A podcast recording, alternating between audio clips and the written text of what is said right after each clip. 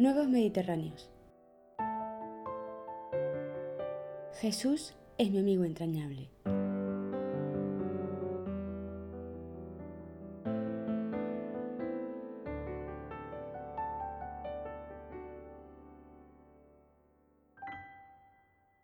Los evangelios muestran a Jesús en constante relación con personas muy distintas. Enfermos que buscan curación, pecadores que ansían el perdón, curiosos, incluso espías. Pero en torno al Maestro se mueven sobre todo sus amigos. Así llama Jesús a sus discípulos, amigos míos. Es emocionante contemplar al Señor ante la tumba de Lázaro. Su llanto conmovido hace comentar a los judíos, mirad cuánto le amaba. Más adelante, durante la última cena, explicará a los apóstoles el sentido de su muerte en la cruz. Nadie tiene amor más grande que el de dar uno la vida por sus amigos. Y, quizá ante su sorpresa, insiste, ya no os llamo siervos, porque el siervo no sabe lo que hace su Señor. A vosotros, en cambio, os he llamado amigos, porque todo lo que oí de mi Padre os lo he hecho conocer. Por el amor que Dios nos tiene, Jesús nos hace amigos suyos. El don del Espíritu Santo nos sitúa en una relación nueva con Dios. Recibimos el mismo Espíritu de Cristo, que nos hace hijos del Padre y nos introduce también en una especial intimidad con Jesús. En realidad, nos identifica con Él.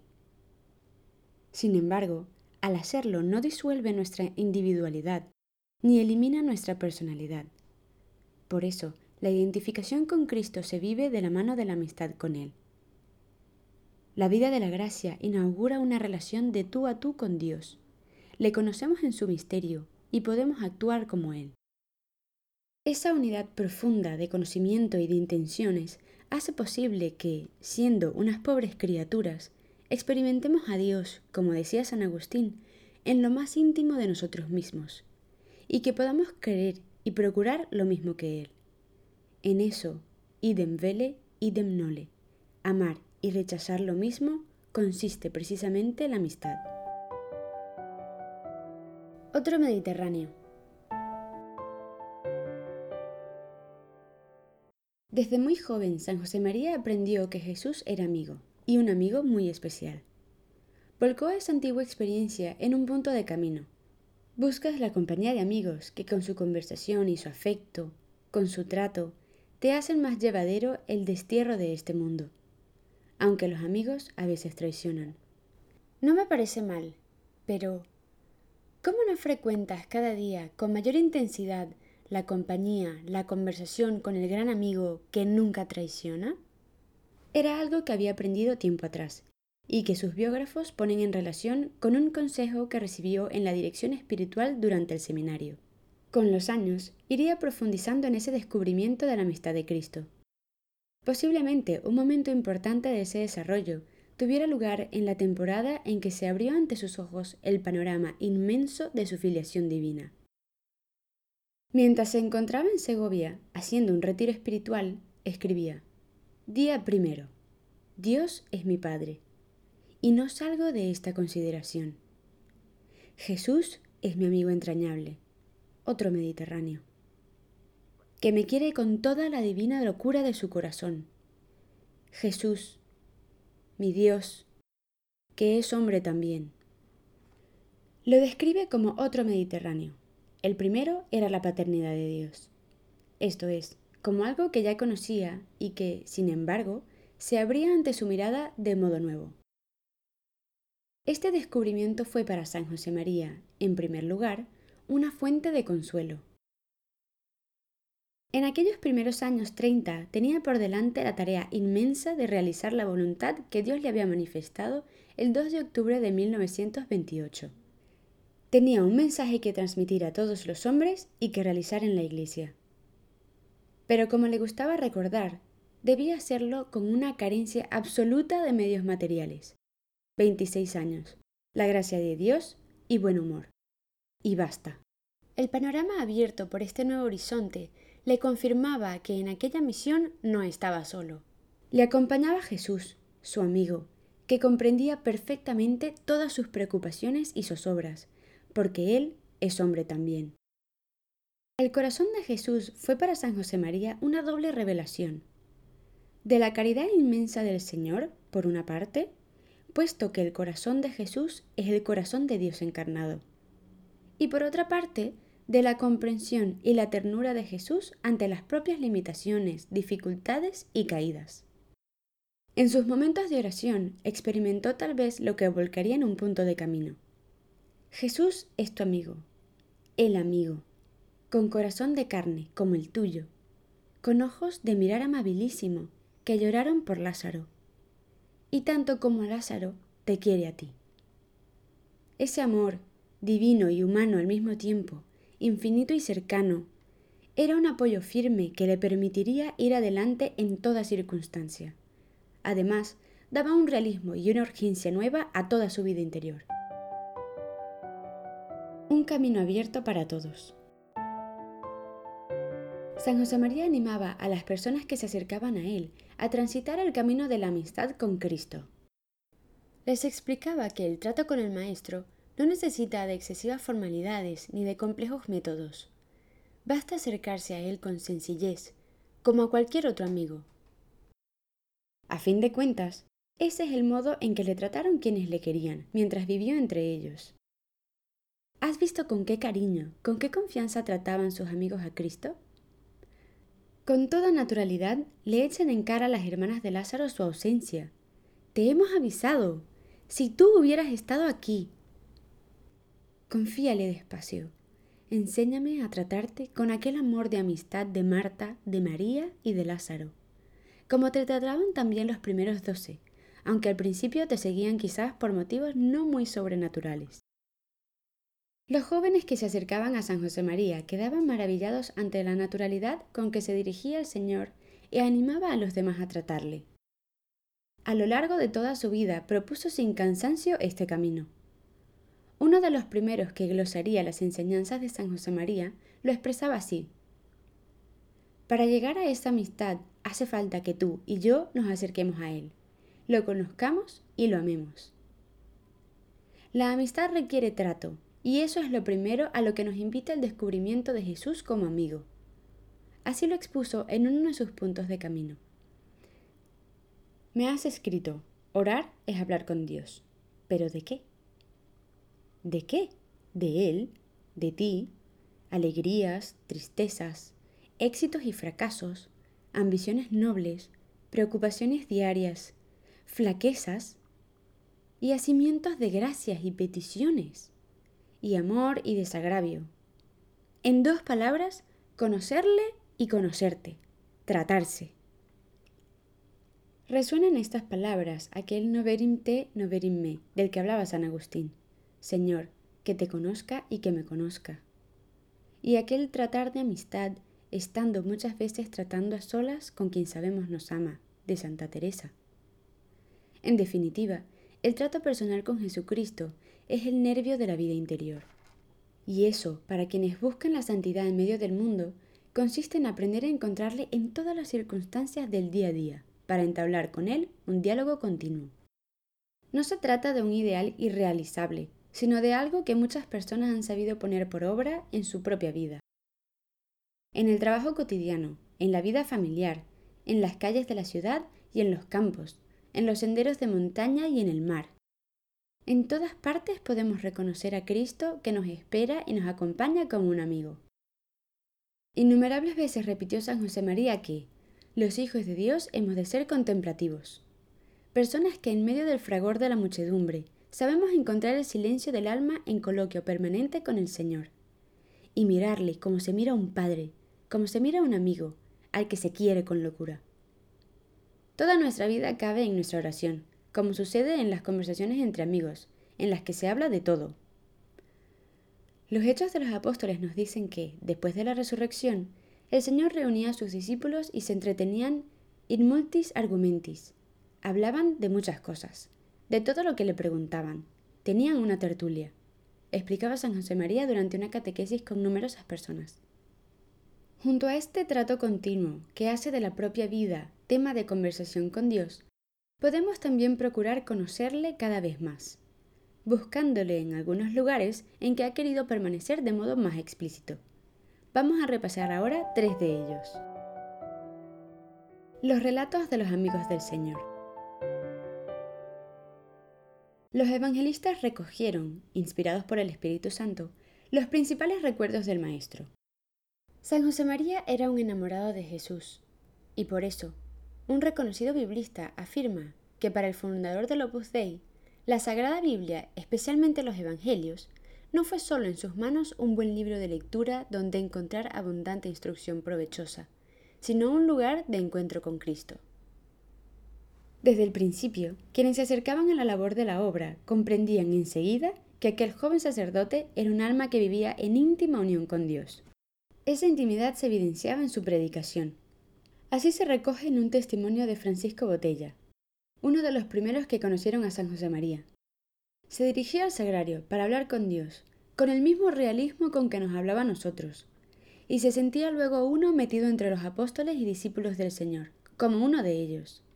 Ese modo de acercarse a la escritura de San José María es el mismo que recomendaba después. Muchas veces lo habremos considerado. Te aconsejo que, en tu oración, intervengas en los pasajes del Evangelio como un personaje más. Primero te imaginas la escena o el misterio, que te servirá para recogerte y meditar. Después aplicas el entendimiento, para considerar aquel rasgo de la vida del Maestro, su corazón enternecido, su humildad, su pureza, su cumplimiento de la voluntad del Padre. Luego, cuéntale lo que a ti en estas cosas te suele suceder, lo que te pasa, lo que te está ocurriendo. Permanece atento, porque quizás Él querrá indicarte algo y surgirán esas mociones interiores, ese caer en la cuenta, esas reconversiones. Con este consejo nos estaba abriendo un secreto de su alma. Comentando este modo de acercarse a la escritura, señalaba el beato Álvaro del Portillo. La familiaridad con nuestro Señor, con su Madre Santa María, con San José, con los primeros doce apóstoles, con Marta, María y Lázaro, con José de Arimatea y Nicodemo, con los discípulos de Maús, con las santas mujeres es algo vivo, consecuencia y resultado de un ininterrumpido conversar, de ese meterse en las escenas del Santo Evangelio para ser un personaje más. La validez de este modo de orar queda refrendada por la vida y la enseñanza de muchos santos. Es el mismo que han recomendado los últimos pontífices al señalar la importancia de acercarnos al Evangelio con una actitud de oración, sugiriendo la práctica de la lección divina. Se trata de acercarse al Evangelio sin prisa, detenidamente. Comenzando por un pasaje, podemos detenernos y pensar, ¿cómo sería aquello? E introducirnos en la escena como un personaje más, imaginando la cara de la gente, el rostro de Jesús. Procuraremos entonces comprender el sentido de sus palabras, sabiendo que en muchos casos pueden requerir una cierta explicación, pues se trata de un texto antiguo, que pertenece a una cultura en parte distinta a la nuestra. De ahí la importancia de contar con una versión del texto que tenga suficientes anotaciones y de apoyarse también en buenos libros sobre el Evangelio y sobre la Escritura. Después, leemos de nuevo el texto y nos preguntamos con el Papa Francisco en su exhortación apostólica Evangelii Gaudium. Señor, ¿qué me dice a mí ese texto? ¿Qué quieres cambiar de mi vida con este mensaje? ¿Qué me molesta en este texto? ¿por qué esto no me interesa? O bien, ¿qué me agrada? ¿Qué me estimula de esta palabra? ¿Qué me atrae? ¿Por qué me atrae? Quizás nos venga a la cabeza alguna persona necesitada que tenemos cerca. Tal vez nos acordemos de que hemos de pedir perdón a alguien. Finalmente consideramos, ¿cómo puedo responder con mi vida a lo que me propone Jesús con este texto? Permanece atento porque quizá Él querrá indicarte algo y surgirán esas mociones interiores, ese caer en la cuenta, esas reconversiones. Nos recuerda San José María en una de sus homilías. Tal vez nos arrancará un poco de amor, un deseo de entrega y siempre la seguridad de que Él nos acompaña. Esta contemplación de la vida del Señor es fundamental para el cristiano, pues, en palabras de Benedicto XVI, tiende a crear en nosotros una visión sapiencial, según Dios, de la realidad y a formar en nosotros la mente de Cristo. Sin duda existen muchas vías para tratar a Jesús a través de la Escritura. Por eso, San José María no pretendía ofrecer un método, sino solo dar algunos consejos prácticos que pudieran servir para la meditación y contemplación, hasta llegar a prorrumpir en afectos, actos de amor o de dolor, acciones de gracias, peticiones, propósitos, que constituyen el fruto en sazón de la oración verdadera, como recordaba don Javier Echevarría, segundo sucesor de San José María al frente del Opus Dei. El Señor nos espera en el sagrario. En otro conocido punto de camino, San José María escribió, Cuando te acercas al sagrario, piensa que Él te espera desde hace 20 siglos. La Eucaristía es sin duda un lugar privilegiado para encontrar a Jesucristo y entablar amistad con Él. Ese es también el camino que siguió San José María. Su fe en la presencia viva de Cristo se manifestaba en todos sus gestos ante el Santísimo. Encarnita Ortega, que le conoció en los años 40, recordaba así la primera meditación que lo oyó predicar, a la que asistió con cierta curiosidad.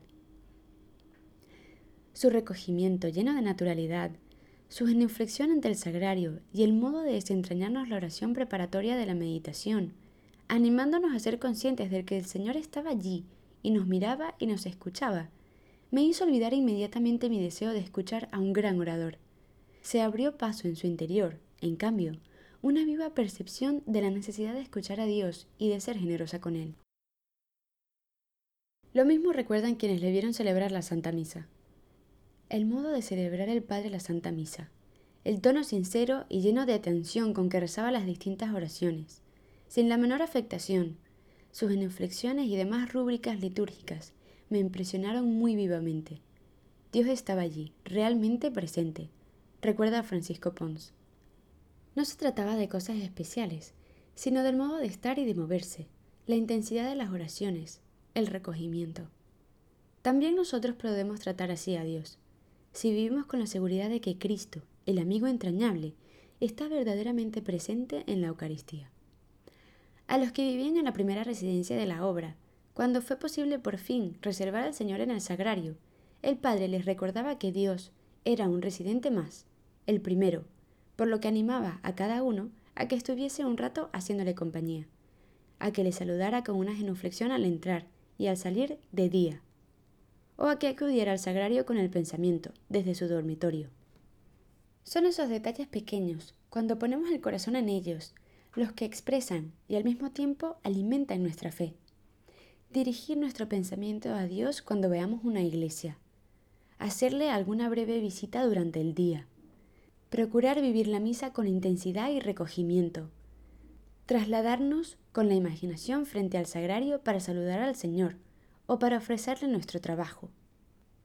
Pequeños detalles, los mismos que vivimos con nuestros amigos, cuando nos acercamos a verles o les enviamos un mensaje durante el día. Cristo presente en quienes nos rodean. El mandamiento del amor es el signo distintivo de los que siguen a Cristo. Y no es solo un modo de vida, sino algo que nace de la fe en que el mismo Jesucristo está presente en las personas que nos rodean. Se trata de algo profundamente radicado en la enseñanza del Señor. En distintas ocasiones nos recuerda que, al cuidar a quienes lo necesitan, y todos, cada uno a su modo, tienen necesidad de nosotros, en realidad es a Él mismo a quien cuidamos. Por eso, nos animaba San José María a reconocer a Cristo, que nos sale al encuentro en nuestros hermanos los hombres. San José María procuró encontrar a Cristo, en primer lugar, entre la gente más necesitada, en los primeros años 30, dedicó muchas horas a visitar familias necesitadas en los arrabales de Madrid, a cuidar enfermos en los hospitales de la capital y a dar catequesis entre niños pobres. Más tarde, supo transmitir la urgencia de ese cuidado a los jóvenes que se acercaban a la obra. Además, esos mismos jóvenes experimentaban el cariño, humano y divino, que el Padre les tenía. Francisco Botella, por ejemplo, recordaba que al conocerle, le acogió como si me conociera de siempre. Aún tengo en mi memoria su mirada profunda que se metió en el alma, y su alegría que me removió llenándome de gozo y de paz. Me pareció que me conocía por dentro, y al mismo tiempo todo con una naturalidad y sencillez que me hacían estar como con mi familia. Otro de aquellos jóvenes, no especialmente sentimental, reconocía, tiene un cuidado de nosotros como no tendrían nuestras madres. En aquellos jóvenes, como en los pobres y enfermos, San José María había encontrado a su amigo. Años más tarde, pensativo con sus hijos en derredor, les preguntaba, Hijos míos, ¿sabéis por qué os quiero tanto? Se hacía el silencio y añadía el Padre, porque veo bullir en vosotros la sangre de Cristo. Jesús, su amigo, le había llevado a encontrarle en la gente que le rodeaba, y particularmente en los más necesitados. También nosotros, junto al Evangelio y la Eucaristía, nos recordaba el Papa Francisco durante la Jornada Mundial de la Juventud de Cracovia en 2016, que estamos llamados a servir a Jesús crucificado en toda persona marginada, a tocar su carne bendita en quien está excluido, o tiene hambre o sed, está desnudo, preso, enfermo, desempleado, perseguido, refugiado, emigrante. Allí encontramos a nuestro Dios. Allí tocamos al Señor.